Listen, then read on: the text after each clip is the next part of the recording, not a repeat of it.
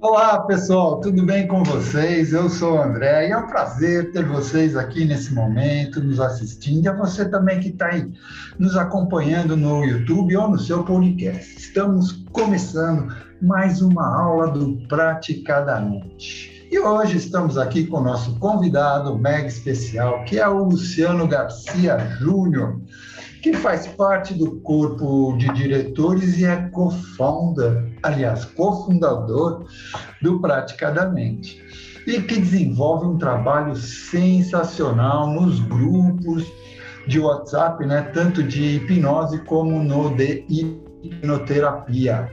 O professor Luciano vai agora compartilhar seu vasto conhecimento, nos presenteando com as respostas de suas perguntas, tanto quanto feitas na caixinha do nosso Instagram, como aquelas que forem feitas aqui na live de hoje.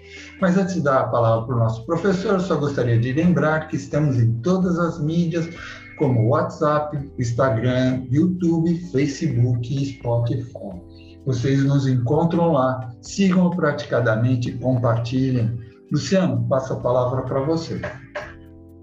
Show de bola. A todos que estão ao vivo, uma ótima noite. Espero que vocês todos estejam bem, tranquilos, relaxados para o dia de hoje.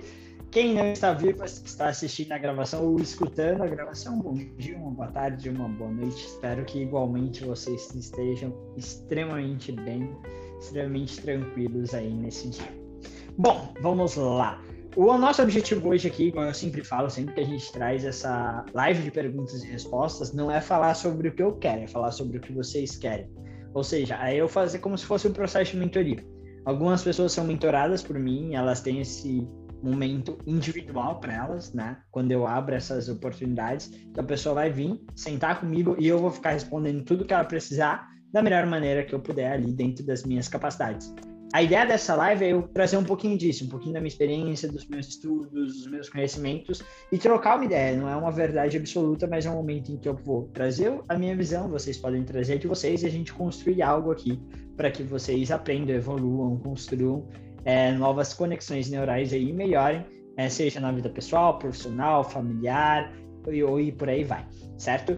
Todas as perguntas daqui são importantes, é, é, importante ressaltar que o interessante é que ela venha de vocês. Porque se um dia eu chegar aqui e não tiver perguntas, eu vou falar do que eu quiser. Só que o que eu quiser não necessariamente é o que vocês precisam. Então, uma forma de direcionar para aquilo que vocês precisam é vocês trazerem as perguntas. E para isso é importante lembrar também que não existe pergunta ruim, pergunta boa, pergunta boba. Só existe um bobo que não faz perguntas, certo? Então, dito isso, tem duas perguntas que a gente já vai começar o dia de hoje. Uma delas foi deixada na caixinha no Instagram e uma delas foi trazida aqui. Foi a Marcinha trouxe para a gente um pouquinho antes de começar essa gravação. Vou começar pela do Instagram, porque acredito eu que eu vou levar menos tempo para responder ela, porque teoricamente é mais simples. Mas vamos lá. A pergunta do Instagram, em suma, foi dita assim: que, como eu faço, o que eu posso fazer para ajudar alguém que está tendo uma crise de ansiedade? Ou seja, eu estou aqui, algum amiguinho, alguma amiguinha está do meu lado, essa pessoa está tendo uma crise de ansiedade, como que eu ajudo ela, certo? É importante lembrar que uma crise de ansiedade já não é assim, 0,80. Não é um carro que vai de 0 a 100 em um milésimo de segundo. Não, ela é uma crescente. Independente do quão rápido ela cresça, ela vai crescendo. O melhor momento para parar uma crise de ansiedade é antes dela chegar no ápice dela. Porque quanto mais perto do ápice ela tiver, mais difícil é controlar. Por que mais difícil de controlar, Luciano? Um dos sistemas que está envolvidos, eu vou citar duas coisas que estão envolvidas na cidade, obviamente vai ter muito mais coisas envolvidas, mas a título de exemplo, essas duas coisas vão ser as principais aqui porque eu quero explicar. É, é a diminuição da atividade do córtex pré-frontal durante uma crise de ansiedade, certo? É, e não do córtex pré-frontal inteiro, mas especificamente da capacidade de inibição dele, tá bom? E também a diminuição, o aumento da atividade da amígdala, que seria, entre aspas, o nosso centro do perigo. Ela identifica o que é perigo, o que não é perigo e te coloca num estado de proteção. Ou seja, quanto mais ansiedade eu tenho, menor o meu nível de autocontrole, digamos assim, maior o meu nível de estresse, de, de impulso energético límbico ali, certo? O que, que isso gera? Significa que se você chegar para alguém que está realmente em uma crise muito forte de ansiedade e falar para ela assim, ó, respira, cara, não vai nem prestar atenção direito no que você está falando. E ela provavelmente vai ficar muito frustrada Porque a hora que ela respirar uma, duas vezes, ela não vai conseguir respirar a quantidade necessária para ativar o sistema parasimpático e diminuir aquela sensação que ela está sentindo. Ela vai se frustrar e vai entrar num loop ainda pior, porque vai parecer que ela está perdendo o controle, certo? É, e esse é o primeiro ponto que eu quero trazer. Então, numa crise de ansiedade, quando ela já está mais avançada, não adianta tu pedir para a pessoa respirar, se acalmar, que cara, isso daí só vai piorar a situação, vai dar uma frustração para a pessoa que vai aumentar aquele ciclo dela, certo? Entretanto, todavia, porém, quando está no começo de uma crise, ou seja, a pessoa percebe que está começando a desencadear uma crise, aí sim uma respiração, aí sim algumas técnicas podem ser bem-vindas para poder é, melhorar, digamos assim, aquele estado emocional dela, controlar um pouquinho mais, ativar mais o parasimpático e ela se sentir melhor. Dito isso, então, Luciano, se eu não vou pedir para a pessoa se acalmar, se eu não vou pedir para a pessoa respirar, o que, que eu faço? Para definir o que eu vou fazer, na minha visão, tu tem que entender o que, que é ansiedade. Ansiedade é um, em suma, para a gente não se alongar tanto, né? Eu, dou, eu já dei uma aula de uma hora e pouco, acho que no Instagram, para mim lá atrás, está um pouquinho desatrasado, tem algumas coisinhas que, que dariam para explicar melhor, mas ela vai te trazer uma boa base, caso tu queira ver. Tá no Instagram, Instagram não, perdão, no YouTube do Praticadamente, tem lá ansiedade, é, alguma coisa assim. Eu não lembro o nome, mas tem a ver com ansiedade. Bota meu nome praticamente ansiedade que tu vai achar lá com tranquilidade. Em suma, ansiedade é um estado de alta performance. Ou seja, ansiedade é quando o teu corpo aumenta a atividade dele para se preparar para tirar o máximo de performance que ele puder para enfrentar uma situação. Seja essa situação real, seja essa situação imaginária. O que eu quero dizer com isso? A ansiedade, ela é boa quando ela é necessária. E a ansiedade é ruim quando ela é desnecessária. Vamos a exemplos. Uma ansiedade é extremamente boa se você olhar para um cachorro que estourou a coleira e está vindo na tua direção. Tu vai amar ter ansiedade. Coração vai disparar, frio na barriga, porque você precisa daquilo para sair correndo. E se não conseguir correr, pelo menos é, se bater ali com aquele cachorro para ter o um menor número de feridas, menor dano possível no teu corpo. Então, nesse momento, o estágio de ansiedade é extremamente benéfico. Luciano, quando que ele não é benéfico? Vamos supor que tu chegou é, e tá na, na, sentado no sofá da tua casa com a tua esposa, com o teu esposo do lado, com os teus filhos, e aí de repente passou uma, uma reportagem, não, uma propaganda das Casas Bahia na, na TV, e tu tem uma crise de ansiedade. Cara, não é necessário, ela é desnecessária nesse momento, então logo ela é ruim. E existem alguns parâmetros que a gente pode utilizar para ver se é boa ou se é ruim. A partir do momento que tu entende que a crise de ansiedade, ou seja, vamos resumir para a ansiedade, é um estado de alta performance, que quando ele está muito alto, ele faz você perder a capacidade cognitiva é, de inibição e faz com que você acabe agindo mais instintivamente, tudo isso tem um porquê também ali por trás que a gente pode é, teorizar. Ah, o que que você... V vamos simplificar isso, eu ia trazer um, um, um pensamento um pouquinho complexo, mas vamos simplificar. É, o que, que você pode tirar disso? A ansiedade é como se você abrisse uma caixinha de energia dentro do teu corpo. Você tem uma energiazinha guardada, e aí a ansiedade faz isso aqui, ó. Pum, injeta energia dentro do teu corpo. A partir do momento que teu corpo está com energia, é, fazendo um paralelo metaforicamente, uma alegoria aqui, é como se você pegasse uma panela de pressão, colocasse no fogo, no momento que tu colocou no fogo, ela já pegasse pressão e começasse ali. Muito rápido certo? Ela não, não foi gradativamente crescendo, ela explodiu ali, abriu a, a energia para dentro, colocou pressão e está saindo. É basicamente isso que acontece no teu corpo de uma maneira alegórica. Ou seja, se eu falar para você ficar parado, eu estou pedindo para uma bomba cheia de energia ficar se controlando. Eu tenho um monte de energia que vai ficar rodando aqui dentro do meu corpo. Qual que é a melhor atitude que eu tenho nesse momento? Fala para a pessoa se mexer. Quanto mais ela se mexer, mais energia ela vai extravasar, mais rápido ela vai conseguir controlar o sistema simpático e parasimpático, dar uma regulada nisso, mais rápido ela vai voltar da crise. Então, se fosse uma indicação minha, Luciano, estou com alguém com crise de ansiedade do meu lado, o que, que eu faço? Pega na mão dela e fala assim: vem comigo, vamos caminhar. E sai caminhando, andando com ela. E fala assim: ó, e aí você só vai tranquilizar ela falando assim: independente do que aconteça, eu estou perto de ti e no final tudo vai ficar bem. Independente do que aconteça, eu estou contigo e no final tudo vai ficar bem.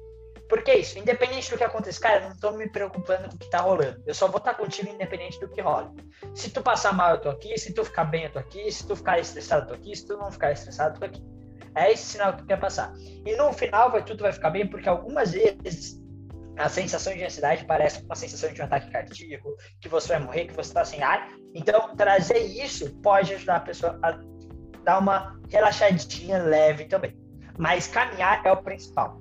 E aí, depois que tu levar essa pessoa a caminhar, correr, fazer alguma coisa que extravase aquilo, tu vai chegar e senta com essa pessoa e fala assim, ó, o que tu teve foi uma crise de ansiedade. Se você souber explicar, tu explica tudo. Provavelmente essa pessoa já sabe. Dificilmente tu vai pegar uma pessoa que tem de primeira uma crise de ansiedade sem motivo. Normalmente já vai ter mini crises ali que vão escalonando até chegar numa crise muito forte, tá? E aí tu indica terapia para ela, uma terapia que ajude ela a identificar gatilhos, resolver esses gatilhos, identificar as causas, resolver as causas, resolver aquilo interno dentro dela, para que ela tenha uma performance melhor aí no teu dia a dia e uma ansiedade mais saudável, digamos assim. Fez sentido? Não sei se a pessoa que fez a pergunta está ao vivo ou não. Mas quem está ao vivo, alguma dúvida a respeito disso em específico? É, eu acho que faz sentido, sim. É, só, uh, só completando, Luciano, existe ansiedade crônica? Cara, tu tem uma boa pergunta aí. Ansiedade crônica, vamos lá. Crônico, vamos começar pela definição, vou comparar com dor, certo? Dor aguda, uma dor que apareceu de um tempo e sumiu. Uma dor crônica, uma dor que persiste aparecendo periodicamente ou que dura muito tempo. Então ela tá, ela tá estável digamos que uma coisa aguda, ela veio e foi embora, já era uma dor crônica. Ou ela vem e vai embora, mas continua vindo e indo várias vezes, ou ela vem estável é, de ir para sempre. Ou seja, crônica é quando você tem um padrão que persevera durante um determinado tempo. Para cada coisa vai mudar um pouquinho disso daí, tá? Para a gente simplificar uh, um pouquinho. Uma ansiedade crônica seria uma ansiedade que vai durar muito tempo que está vindo de forma periódica nesse sentido, certo? Se a gente for considerar isso, sim, existe ansiedade crônica. Agora, se você for botar outra definição para a questão crônica, aí tem que depender da definição que tu vai trazer, certo? Mas qual que é o principal ponto? Normalmente, crônico é dito, é, pelo menos assim, eu vejo muito isso acontecer. Crônico é colocado como uma coisa meio que, cara, é isso, aprende a conviver e já era. Ah, tu tem uma dor crônica no teu pescoço. É isso, tu tem essa dor no pescoço e fica com ela aí até Deus quiser ou tu morrer. É um dos dois, o que acontecer primeiro. Se Deus falasse, ó, tirei a dor, ou se morrer primeiro é o que aconteceria, que vai tirar. Então, normalmente, a palavra crônica, é, no meu ver, e aqui não estou trazendo um dado científico, obviamente, é usado quando uma coisa está perseverando e assim, cara, não tem muito o que eu fazer, eu posso diminuir os sintomas, mas vai ficar aí. Nesse sentido, eu não acredito que exista, eu não acredito que exista quase nada crônico tá? Por quê? Eu acredito que tudo, se você tiver o conhecimento e a metodologia certa de tratamento, tu consegue regredir, certo? Ou seja, tem uma dor no pescoço. Se tu fortalecer os teus músculos, alinhar as tuas vértebras, fizer um trabalho físico, emocional ali, com um bom profissional, não é de uma área, de várias áreas, não é o primeiro profissional, mas até você achar um profissional que tem as habilidades para aquilo, eu acredito que tu reverte esse quadro e não é que a dor vai sumir para sempre, mas, cara, vai deixar de ser crônica. No lugar de estar tá aparecendo toda semana, ela vai começar a aparecer uma vez a cada seis meses, um ano. Então, tu já tem um grande avanço ali. E nesse sentido, eu acredito que a ansiedade também possa ser revertida é, você fazendo um tratamento apropriado. Então, pô, eu tô com ansiedade por conta de um desregulamento hormonal que eu tive, tá? É, fui lá, tomei GH, tomei Durateston, tomei uma série de drogas. As drogas que eu tô falando aqui não peguem de referência, tá? Porque eu não falei drogas, falei drogas aleatórias aqui. E essas drogas desregularam a questão química do meu corpo e por isso eu desenvolvi ansiedade. Pô, então às vezes não vai fazer terapia. Terapia e da hipnoterapia não vai te ajudar. Porque a gente não vai conseguir agir nessa desregulação feita por algum agente externo. A gente pode auxiliar, trazer um conforto, diminuir, mas não vai ser a solução não vai partir da gente. A solução vai partir de um bom psiquiatra que identifique isso, regule e vai ajudando o teu corpo a voltar para o momento em que ele se autorregule sozinho. Ou seja, eu regulo primeiro com o medicamento até que teu corpo entre em equilíbrio e eu possa tirar o medicamento. Então, aí, nesses pontos, tu vai ter um tratamento. Em contrapartida, se você tem alguém que tem uma ansiedade após é, sofrer um acidente de carro, pô, passou por um transtorno traumático, que ela vai ter ali é, uma questão pós-traumática que a gente vai trazer. Tem várias linhas que vão lidar muito com isso. Talvez seja um dos casos é, para psicologia tradicional mais difíceis de se lidar. Uma pessoa foi para a guerra e voltou. Cara, isso daí pode tomar remédio que for, não vai ser o remédio que vai resolver, ele pode apaziguar, mas ela resolver aquela situação interna dela que está trazendo esse alerta. Então, ela trabalhar com terapia cognitiva comportamental, hipnoterapia, seja lá a terapia que, que essa pessoa se sentir bem fazendo para resolver. Então, nesse sentido, eu não acredito que exista praticamente nada crônico. No primeiro, crônico é algo que está perseverando por um tempo, sim. A gente pode falar que a ansiedade pode ser crônica, tá? Nesse segundo, crônica é algo que não existe tratamento, tu vai aprender a conviver pro resto da vida. Eu, Luciano, não acredito que exista praticamente nada crônico. Salvo aí coisas que realmente não tem o que fazer, certo? Mas a maior parte das coisas você vai poder trabalhar ali para é, regredir, digamos assim, remediar, é, tem uma palavra certa que me fugiu agora. Daqui a pouco eu vou lembrar e eu falo ela que ela é usada para isso, é, em casos é, da parte psíquica e tudo mais. Então você consegue ter essa evolução, digamos assim, para a pessoa sofrer menos com essa questão. Fez sentido? Perfeito. É, é incrível como, como a, a, ansiedade, ou até a próxima pergunta que a, que a Marcinha fez aí para você, tudo tem uma relação tão forte com dor, né?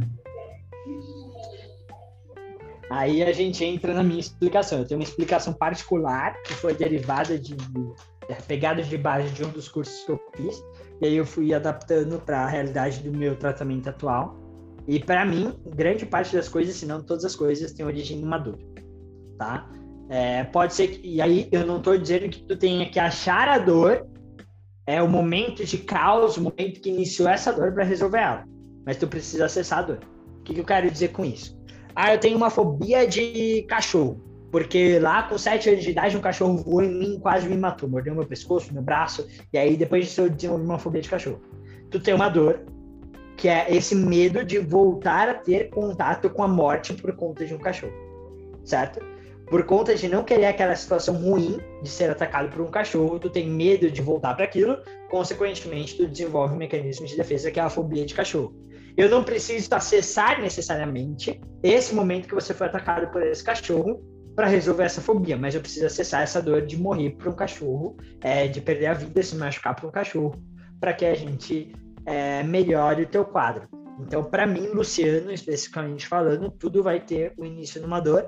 E aí, como tu lida com ela e como você trabalha essa cascata de acontecimentos pós ela, vai definir o quanto que ela te atrapalha ou não no teu dia a dia e na tua vida aí. Né?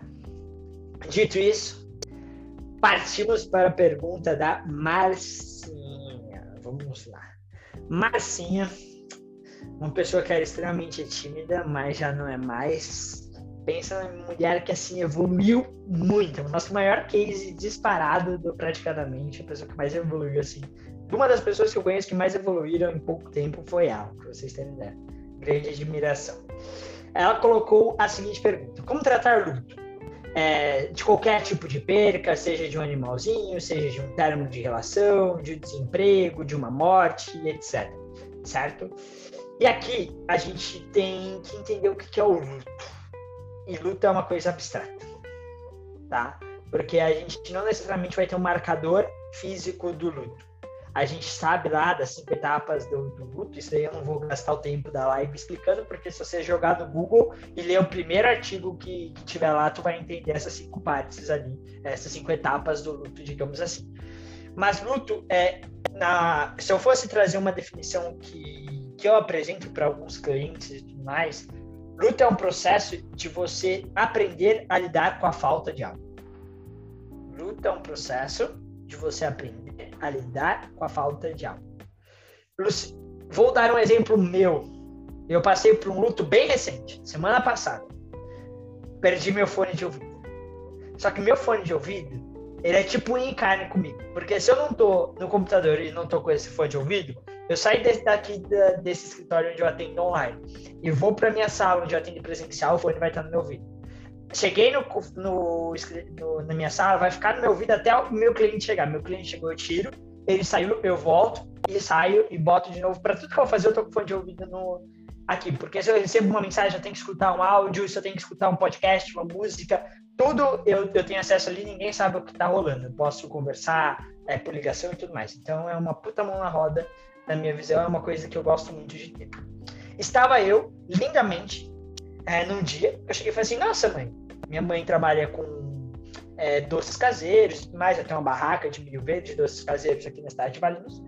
E aí eu cheguei e falei assim, mãe, seguinte, olha que legal, eu não tenho atendimento hoje. Deixei livre porque eu tinha que resolver umas coisas. Mas essas coisas que eu tinha que resolver, eu acabei de descobrir que já foram resolvidas ontem. Ou seja, estou livre. Quer que eu vá fazer compras para você para adiantar outro dia? E aí tu fica aí, resolve as coisas, eu faço compra e adianta aí uma hora, duas horas do teu dia aí, pelo menos. Ela, pô, show de bola, preciso que tu vá buscar milho verde. E a gente vai buscar milho verde direto na roça, onde planta. Existem vários lugares que a gente vai pegar. Nesse lugar em específico é o lugar mais longe que tem um fornecedor. Ele dá 40, 45 minutos aqui de casa, ida 40, 45 minutos de volta. Então é o lugar mais longe que a gente vai buscar. Fui eu Saveirinho, tá. Fui tum, tum, tum, maravilhosamente bem aqui. Cheguei, estacionei, carreguei o milho, o cara já tinha deixado separadinho e tal. Fui pagar a mãe dele que veio me atender. Quando eu fui pagar, eu fui puxar do bolso o dinheiro, quase que caiu o fone de ouvido. Peguei o fone de ouvido, coloquei em cima do teto da saveira, virei para ela, paguei, conversei um pouquinho. Abre parênteses. No meu celular já tem salvo casa. Então, se eu abrir, clicar no e falar assim, ok, Google, é, traçar rota para casa, sem colocar a mão, ele já dá a rota para casa, eu já vim para casa. Nesse dia em específico, eu não ia voltar para casa, eu ia passar no Ceasa, comprar milho de pipoca, que também faltava. E esse destino eu não tinha automatizado no meu celular. Então eu entrei no carro digitando, fechei a porta. Fonezinho de ouvido aqui em cima. Coloquei aqui, saí. Tem uns 100 metros de terra e aí você entra numa pista já direto. Uma estradinha de terra de 100 metros entrou na pista. Tava vindo um caminhão, eu entrei na pista e acelerei para ele não ter que frear, porque um caminhão, fazer um caminhão frear é sacanagem. É, o cara vai ficar a pé da vida com você e vai demorar pra caramba pegar velocidade de novo. Então eu acelerei. Na hora que eu acelerei, eu escutei assim, tá, tum, tum, tum. E aí eu olho no retrovisor, uma caixinha quadradinha girando e o caminhão passando por cima. Estacionei o carro, falei assim, Deus seja louvado que o meu fone esteja completo ali na coisa. Eu fiquei 40 minutos andando de um lado para o outro daquela pista. E eu não achei nem a casca, nada, nada. Tipo, eu não achei esse fonezinho, outro fonezinho desse, eu não achei a caixinha, eu não achei nada. Fiquei com o fone que estava no meu ouvido e ele ficou. Depois de 40 minutos é, ali, eu falei, cara, já era, vou para casa. Bacana. Agora, vamos focar nesses 40 minutos. No momento em que eu ouvi aquilo caindo e que eu voltei o carro e que eu não achei, eu tive uma perca. Nesse momento, eu entrei no processo de luto. Nesse momento, eu tive uma perca. E esse processo de luto veio para sinalizar o quê? Luciano, seguinte, desculpa a palavra, mas fodeu. Já era. Aprende a lidar do jeito que tu tiver. Se tu não aprender a lidar com isso daí, tu vai ficar sofrendo, sabe, sei lá, quanto, quanto tempo da tua vida, e é isso, entendeu? É, supera, que é isso. Aí eu cheguei e falei assim, triste, mas ok. Só que antes do luto se falar, tem a primeira fase ali, que é, digamos, a hora que eu parei o carro. Na hora que eu parei o carro, eu ainda tinha a esperança de achar o fone. Porque eu falei assim, Cara, pode ser que tenha caído bem no meio e o caminhão não tenha passado em cima. Pode ser que o caminhão passou e o vento empurrou para o lado, ele caiu no acostamento e ali ninguém vai quebrar. Pode ser que ele tenha caído no meio e o caminhão passou por cima, mas ele ficou no meio da pista. O caminhão não vai pegar. Nesse momento, eu estou no estágio de negação. Que dos estágios do luto é o primeiro. Ali você costuma também se isolar e tudo mais, mas no meu caso em específico, teve a negação. Depois que vem a negação, tu começa a chegar e fala assim, tá pra puta que o pariu. Tomar no cu. Você fica puto. O que, que eu falei? Na hora que eu desci do carro e eu olhei assim, que eu não vi nada de relevo, eu falei assim, cara, que merda, por que, que eu fui burro? Eu tenho um, bolso, que eu tava com uma calça de moletom com zíper, porque cacetas eu fui tirar de dentro do bolso. Eu entrei no estado de raiva, onde eu quero colocar. Depois desse estágio de raiva, vem o estágio de barganha. Então, tu começa a querer negociar. Então, eu cheguei... E aí, como que foi esse estágio para mim? Aí eu apelei para passar longuinho. Eu cheguei e falei assim, São Longuinho, te dou três por um se tu me der meu fone. Certo? Ou seja, é barganha, tu quer fazer uma troca. É aquele momento que quando tu perde alguém muito querido, tu fala assim, Deus, meu Deus do céu, faça o seguinte, me leve e deixe a pessoa voltar. Tu tá querendo barganhar, tu tá querendo trocar alguma coisa certo? Isso vai passar mais rápido, mais devagar. A gente vai entender daqui a pouco. Depois que tu barganha, tu vai entrar num processo de tristeza, que é colocado como depressão, mas nada mais é do que um estado de tristeza. Abre parênteses, abrindo um novo tema aqui. Tristeza, quando a gente fala de um aspecto emocional, na minha visão nos meus estudos, tristeza é um estado de paralisia e reflexão. Um estado que sinaliza que algo está errado e que você precisa aprender algo para que aquilo não volte a acontecer. Então, sempre que tu está passando por um estado de tristeza, tu está precisando refletir sobre algo para aprender. Por que paralisia? Porque ninguém vai se sentir correndo uma maratona. Normalmente, quando tu tá triste, tu quer ficar mais parado para ter a tua energia concentrada internamente e fazer as avaliações necessárias. Então, esse estado de depressão, eu gosto de falar, colocar ele como um estado de tristeza. Tu entra para um processo de tristeza profunda. Como que foi isso? Eu falei, gente do céu, cara, eu vou chegar em casa, eu vou estar sem meu fone, vai acabar a bateria desse. Aí eu, eu vou sair daqui a pouco à tarde para os compromissos, eu vou estar sem fone. Porque eu tinha dois fones reservas para essas situações. Os dois eu dei para minha irmã. Eu dei um de presente porque eu ia ter outro. Ela perdeu, eu dei o segundo. Falei assim: eu não vou perder meu fone. Não sou desses. Perdi. Né?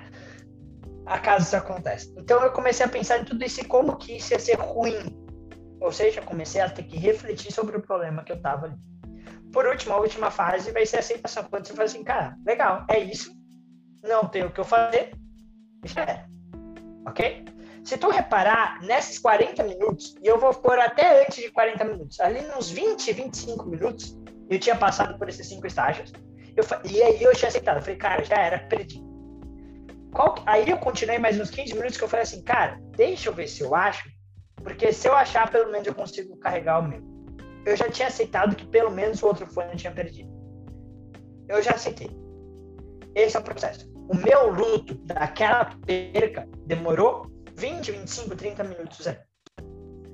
Qual que é a diferença pro luto dessa perca para um luto de uma pessoa muito amada tu? Provavelmente ele vai durar algumas semanas, meses e em alguns casos até anos. Certo? Então, quando, na minha visão, o luto sendo um processo para que você aprenda a lidar com a perca, é um processo que sempre que você perder a luto vai passar. A tendência é que você passe por essas cinco fases. Às vezes você passa tão rápido que não percebe. Uma dessas fases pode ser só o pensamento. Puta que merda, tu já tá na raiva. Entendeu? Às vezes em um minuto tu passa por isso. Mas já era. Quanto mais importância, não ponha pi. Só porque eu falo umas palavrãozinhas, de vez em quando, relaxa. Calma, André. É, então, é, você, quanto mais apego emocional, quanto mais vínculo emocional, quanto mais significado, mais referências, mais coisas você tiver ligado ao que está perdendo, mais difícil é perder. O que aquilo significa para ti, certo? Então, se você colocar aqui, Marcinho, você deu alguns exemplos. Você falou assim, ó, seja perdendo qualquer coisa, seja a, a, perca de um animalzinho, seja o término de uma relação, ou seja, o perco, a perda de um relacionamento, seja o desemprego, a perda de um emprego, seja a morte de alguém, a, a perca dessa pessoa. Você vai passar por esse processo de luto. Primeira coisa que a gente tem que entender, se você prestou atenção no que eu falei até agora, tu entendeu que luto não necessariamente é algo ruim. Na verdade, ele é uma resposta para tu aprender a lidar com aquilo. Dá menos importância, dá mais importância, se chama solução quando eu montei no carro, a hora que eu montei no carro, eu já joguei no Google na hora. É, Galaxy Buds Live para ver ali qual era a faixa de preço, tempo de entrega e tudo mais. Daqui uns dias o meu tá chegando aqui, eu já vou estar tá com. Ou seja, na hora que eu montei no carro, eu já tinha uma solução tranquila para aquele problema. E aí a gente resolveu essa situação. Então, é, ele vai vir com essa resposta. Quanto tempo tu leva para isso é, são aquelas questões. O quão disfuncional esse processo te deixa é outra questão. Então, antes da gente querer tratar um luto, a gente tem que entender a necessidade dele e se ele está sendo funcional ou disfuncional. Porque não adianta tu querer, ah, acabou de morrer minha mãe, três dias depois tu quer fazer uma terapia com essa pessoa. Não. Essa pessoa precisa viver esse luto para que ela aprenda a lidar com aquelas emoções e até mesmo dê um significado maior para a vida daquela pessoa, que aquela pessoa que morreu teve na vida dela. Então, esse processo que ela vai estar ali, ela precisa viver. Certo? E esse processo de luto, ele vai ter o, pico maior no começo, ele vai caindo. Eu digo que assim, até seis meses é tranquilo. Algumas pessoas falam 40 dias, um mês, dois meses, três meses. Para mim, até seis meses, se ele estiver caindo e você estiver evoluindo nas fases do luto, tá tranquilo. Começou a passar de seis meses, tu tem que levar um alerta Passou de um ano, essa pessoa está tendo algum problema que está impedindo ela de evoluir. Ou seja, um processo de luto ele vai passar da fase 1 para a fase 2, da fase 2 para a fase 3, fase 3 para 4, 4 para 5, 0. Quando a pessoa estava ficando um ano, significa que ela travou em alguma dessas fases. Se ela travou em alguma dessas fases, é um grande problema que vai ter que ajudar ela a resolver para que ela continue vivendo, tirando os aprendizados necessários daquele processo. Certo? Então, antes de você querer tentar o luto, tem que entender se é necessário. Certo? Luciano, legal, passou de seis meses, eu ligo alerta, passou de um ano, tratamento. Antes de seis meses eu posso tratar? Pode, quando esse luto está tornando a vida da pessoa disfuncional. Ele está numa intensidade tão exacerbada, tão forte, tão intensa, que está tirando a pessoa do prumo dela. E aí tu vai fazer esse tratamento. Qual que é a diferença? Quando você faz com uma pessoa que está normalmente antes desses seis meses, qual que é a minha percepção, Luciano? Já fiz esse tipo de tratamento. A pessoa vai ter uma melhora absurda mas ela ainda continua vivendo o luto. Tu vai perceber que ela ainda está passando por essas cinco fases, só que de maneiras muito sutis. Aquela raiva não vai ser uma raiva que ela vai querer socar alguém. Vai ser tipo, porra, que merda, será que a culpa não foi minha? Pô, não, mas fulano fez errado. Fulano fez isso aqui. Mano, mas a pessoa também, porra, foi, tão, foi sair sem máscara. Porra, a pessoa também foi dirigir a 220 por hora. Pô, mas eu podia ter trocado um pneu por um pneu melhor. Então tu começa meio que uma acusação que te deixa com raiva. E aí tu vai passar. A barganha não vai ser aquele negócio que tu vai chorar. Você vai começar a falar assim, cara, e se eu tivesse feito isso em vez disso? Sabe que teria sido diferente? Então tu começa meio que barganhar consigo mesmo para tentar achar uma outra possibilidade. Então vão ser coisas mais sutis, mais suaves. Mas mesmo assim vai tirar um, um, um proveito disso. E dificilmente vai travar. Então, você só deve trabalhar o do quando ele está disfuncional, está tornando a vida da pessoa completamente disfuncional, e ou quando já está tanto tempo, tanto tempo que passou do normal, tá?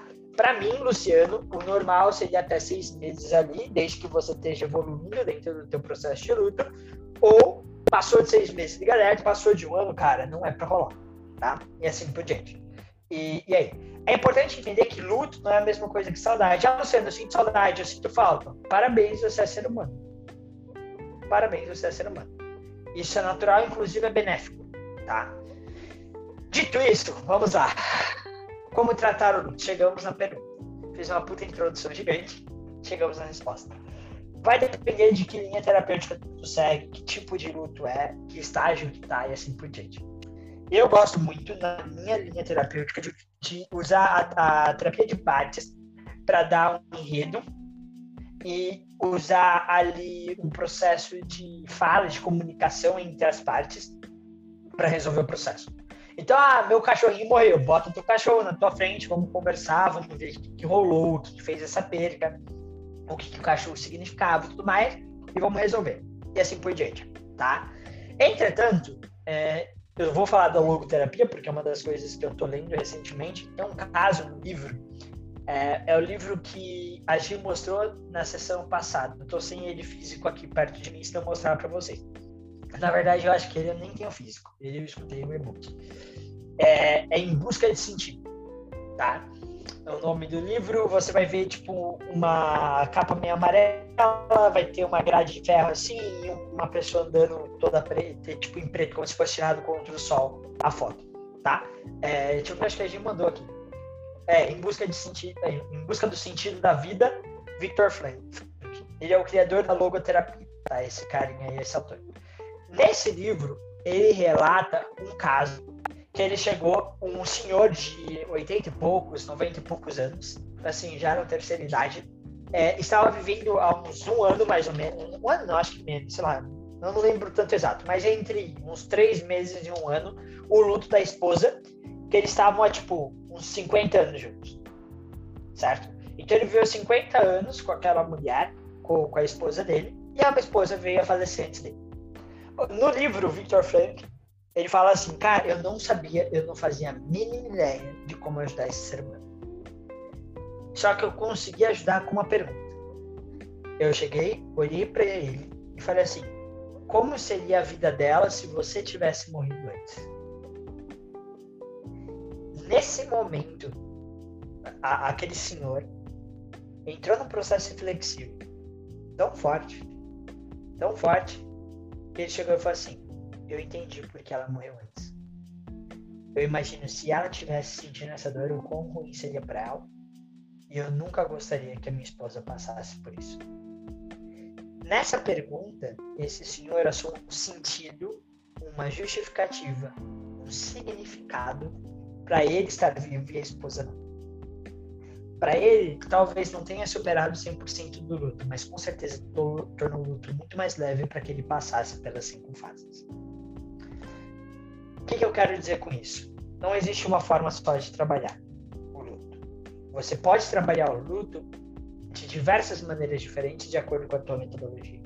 Seja achando um sentido, seja dando um significado, seja olhando para um novo ponto de vista, seja resolvendo um conflito ali e assim por diante.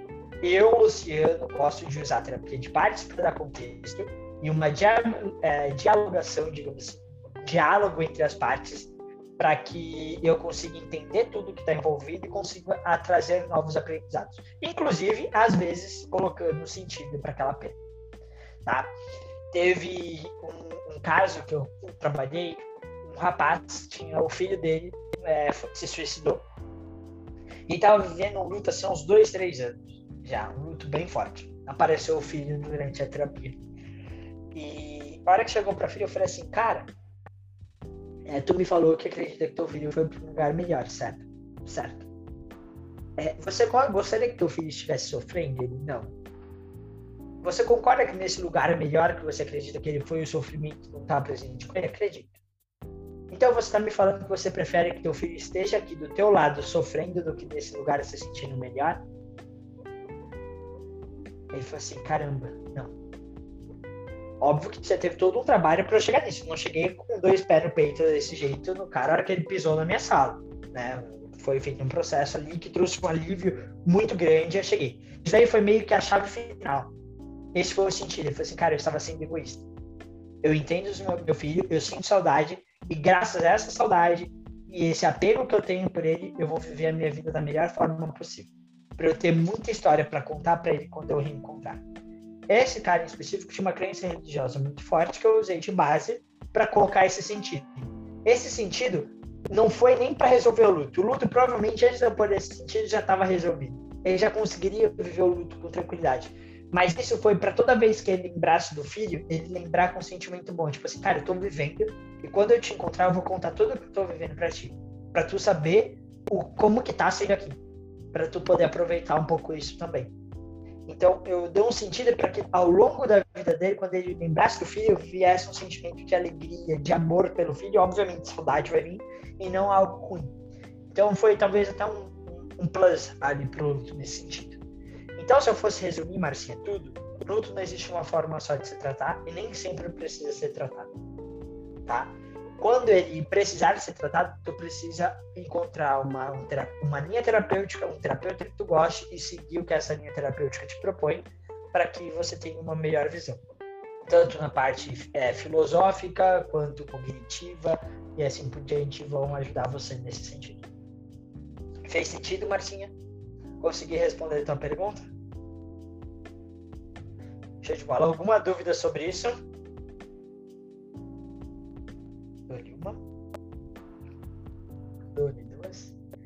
Dole três. Bate o martelo.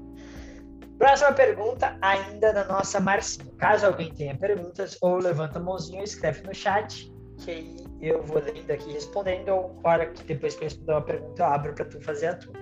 Marcinha diz assim: é, se aplica a notícias de doenças graves também, é um tipo de luto que ainda não seja algo definitivo vamos voltar um pé atrás. Sabe o problema de tu perder algo? É que tu não quer perder. E tu tem a esperança de não perder aquilo. No momento que tu perde, você rompe uma expectativa muito grande tu. Aí tu tem que aprender a, a viver com essa frustração tua.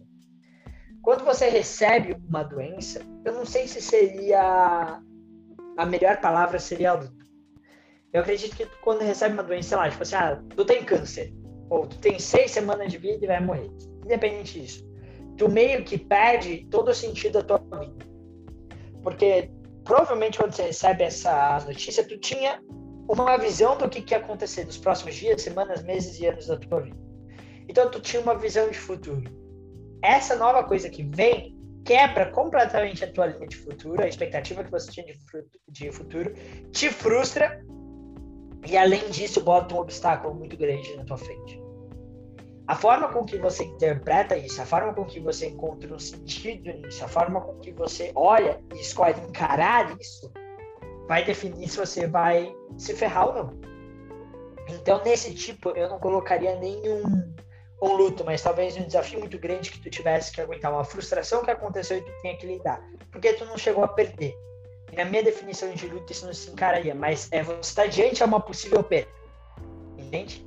E aí tu pode é, trazer essa possível perda do futuro para o presente, de acordo com a tua interpretação. Então, pode ser que eu morra daqui seis meses, então você já encara como se você estivesse morto, e aí tu vai entrar no processo de luto, porque tu perdeu a tua vida.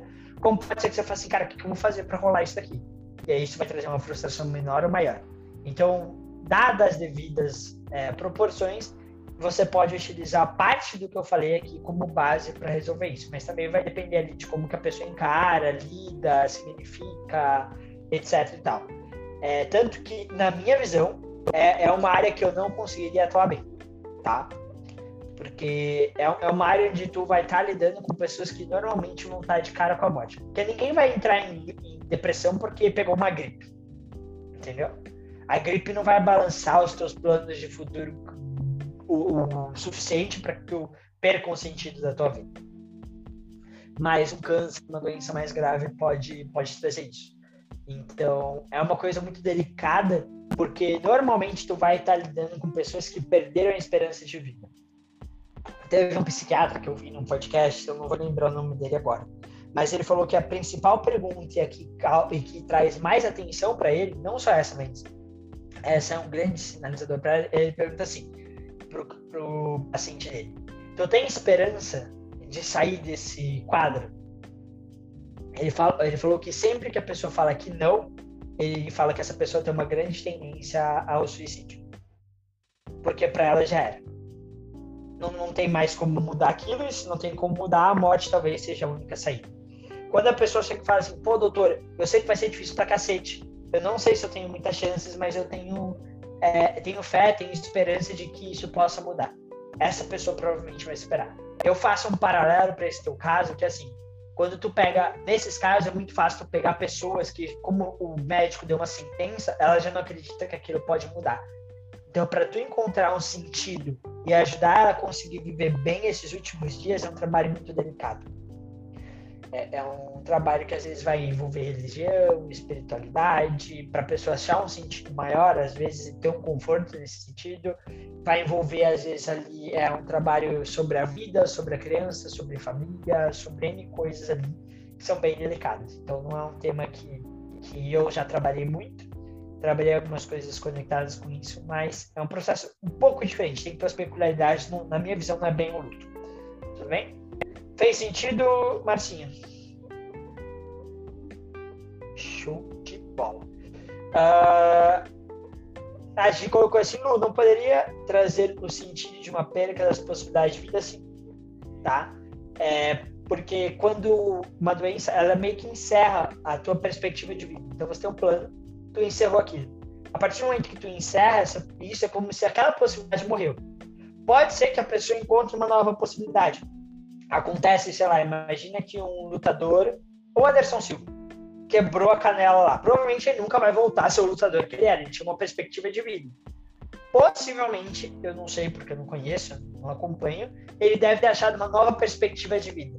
Então, mesmo frente àquele grande desafio, ele conseguiu pivotar e olhar para uma nova direção que fazia sentido para a vida dele.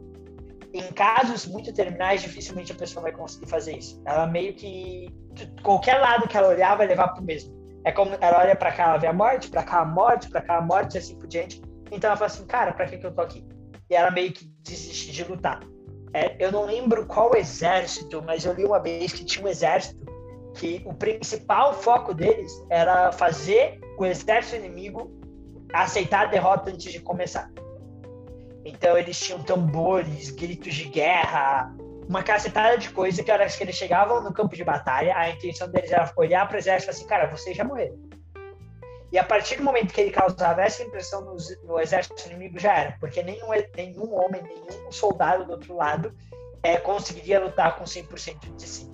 É porque ele já, ele já tá fadado aqui. Então, ok. Entendeu? É, e eu não lembro que exército, que livro que eu disse de história e tal, que era uma, uma estratégia de guerra. Então, meio que a doença faz isso com a pessoa. Fala, cara, já era. Se a doença fizer isso, ela perde, na minha visão, todas as chances dela de, de ultrapassar aqui, tá? Ainda a G colocou assim, há trabalho em espaços que trabalham com pacientes terminais, clínicas que acompanham de vida até a morte. Exato. É, tem até um nome específico para isso que me fugiu. É, tá, tá para baixo, Gi? Então aí. É... é... Medicina paliativa hospício. É, é, esse é o lugar, não, mas tem, tem um nome. É, é, é paliativa mesmo, mas medicina paliativa, eu achei que tinha outro nome. Mas, ok. O nome da, o nome da clínica são hospices.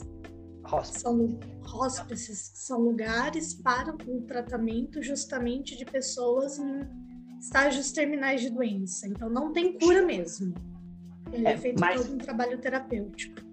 Tem, tem um nome de uma especialização para as pessoas que querem trabalhar isso, que é para trabalhar. Eu não é, lembro o nome. Se não me engano, é, é isso, é serviço paliativo médico é, é paliativo, paliativo é para quem está em doenças terminais nos últimos tempos, que aí é para ter um, um, final de vida confortável, tipo isso. Perfeito. É, eu acho assim de extrema importância. Não teria estômago para fazer, não é muito minha vibe. Mas, cara, admiro muito quem consegue, tá? Porque tu tá trabalhando ali com é, eu lembro, eu não sei quem que eu vi, eu acho que, cara, sabe aqueles é, caras que se vestem de super-herói e vão pra clínica de crianças que têm doenças? Foi uma coisa, cara, eu juro que eu fiquei uns 10, 15 minutos parado pensando. Um cara, se não me falha a memória, é um cara que dá palestra de Batman, tá? Posso, posso estar enganado, mas eu acho que é ele. Ele chegou e para uma criança tava assim, com perspectiva de vida baixíssima, não sei se alguns meses, e a criança assim, Batman, eu vou sair daqui. Cara, o que que tu vai falar para uma criança dessa, velho? imagina você trabalhando com uma criança, um adulto, que tá com uma doença tão avançada que não tem perspectiva de cura, exceto por um milagre. E aí essa pessoa olha para ti e fala assim, cara, eu vou sair daqui. Porque se eu não for sair daqui, nada do que você me falar faz sentido. Ou uma criança assim, cara, eu vou sair daqui, eu vou poder viver, eu vou poder brincar no parquinho com as outras crianças. Cara, imagina como que tu responderia isso. São os tipos de perguntas que quem trabalha com isso respondem várias vezes ao longo do dia. É justamente com esse tipo de pergunta que eles trabalham. Então, para mim, é uma pergunta que eu não sei. Se uma criança me fizesse essa pergunta, eu acho que eu sentaria e choraria e ela teria que que resolveu as paradas em mim, tá? Então, não é muito, muito minha vibe, mas tem isso, ok? Então, é com esse tipo de coisa. Esse caso, eu não lembro a resposta que ele deu para a criança, mas eu lembro que quando eu escutei a resposta, a pergunta foi o que mais me marcou, mas a resposta que ele deu foi bem boa, é, e, e, ele ajudou ali e tal, de algum jeito a criança veio a falecer. Mas é bem legal. Depois vocês pesquisem. É um cara que se veste de Batman para falar, não lembro o nome dele mas eu vi já os vídeos dele, palestrante e tal. Marcinha manda, às vezes um câncer que já carrega um peso significativo, exato. Perfeitamente. A colocação da Marcinha, ela fez meio que um paralelo mostrando que o câncer traz um aspecto de peso para a vida da pessoa e quanto mais medo, mais coisas ela carregar ali, pior vai ser o processo de superação daquilo, tá? Uh, Fernando Fernandes ficou paralítico e focou no esporte encontrou novas perspectivas para o futuro. Disse estar melhor do que antes. Exato, cara. E isso é uma grande habilidade do nosso cérebro, tá? É, do nosso sistema nervoso. Qualquer pessoa, depois de muito tempo que alguma coisa acontece, ela começa a achar coisas boas daquilo para justificar aquilo e mostrar como melhor ela tá. Não necessariamente é real, mas para ela vai ser real para que ela consiga lidar melhor com isso. Tá? Isso é um, é um mecanismo muito bom. Doutor Alegria. É, o nome do cara que se veste Batman? Perfeito. Procurem por. Não, o nome. Ah, nome ah, ah, é, Doutores da Alegria. Doutores da Alegria são os palhaços, não é? é. Show. É... O nome dele ela botou aqui, Cristiano, Cristiano Zanetta é o Batman. Pesquisem é, tá. que vocês vão, vão gostar. Bacana. Uh, cara, é, é excelente, excelente, excelente. Show? Pessoal, dito isso, com essas duas perguntas, eu acabei me estendendo mais do que o normal, para variar. E a gente está chegando aqui a mais ou menos uma hora de live, uma hora e pouquinho de live aqui. Teoricamente, uma live dura uma hora. Eu que sou meio chato e vira e mexe, estouro ela. Então, em respeito aí para a gente continuar é, mantendo o padrão aqui, vou encerrar a live. Se quem tiver perguntas aqui ainda, pode mandar depois no grupo ou na próxima live que eu trouxer. Quem tiver perguntas aí da tua casa, se prepara. Toda última quarta-feira do mês, salvo aquelas que eu tenho algum imprevisto e não posso participar, eu tô aqui para responder. Quando eu tenho imprevistos, normalmente algum dia do mês, aí eu troco com alguém e apareço para fazer. Então você pode mandar deixar as perguntas que eu vou ter o maior prazer de responder. Aqui eu consigo é, falar um pouquinho mais do que eu falaria através de um áudio, mas em ambos os casos eu vou me esforçar o máximo possível para ajudar vocês aqui. Tudo bem? Dito isso, eu passo a palavra para o André, para que ele possa encerrar a nossa live de hoje. A todos, muito obrigado pela atenção. Um beijo no coração. Foi perfeito. Agora é o seguinte, você tinha comentado uh, no começo que você tinha, já tinha feito uma live sobre ansiedade, né? Eu vou depois dar uma olhada e boto aqui no final dessa daqui um, uma entrada e se alguém quiser, no final dessa live, pode ir lá procurar que vai ter a, a live do Luciano sobre ansiedade. Daí já pode ir direto, tá? Então... É, foi, a, foi a única live até hoje que eu dei com slide, porque eu tive que mudar a data dela para um erro meu e ficou um dia sem live praticamente. Aí eu fiquei com o peso no coração, fui lá e preparei slide. Lá tem bastante coisa interessante, não só sobre ansiedade, óbvio que não é super completo, tem algumas coisas até que estão um pouco desatualizadas, mas que se tu a, a entender aquilo já é de base, tu vai entender bastante sobre ansiedade, tá?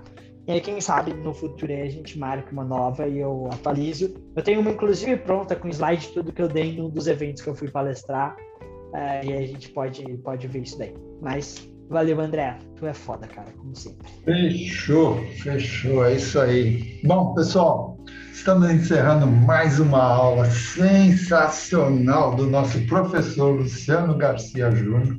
Aproveitando aqui, queremos agradecer ao nosso mestre Tá? E a todos que estão aqui presentes também, e a você que está nos escutando no, no Spotify, e a você que está nos assistindo no YouTube, já deu seu like?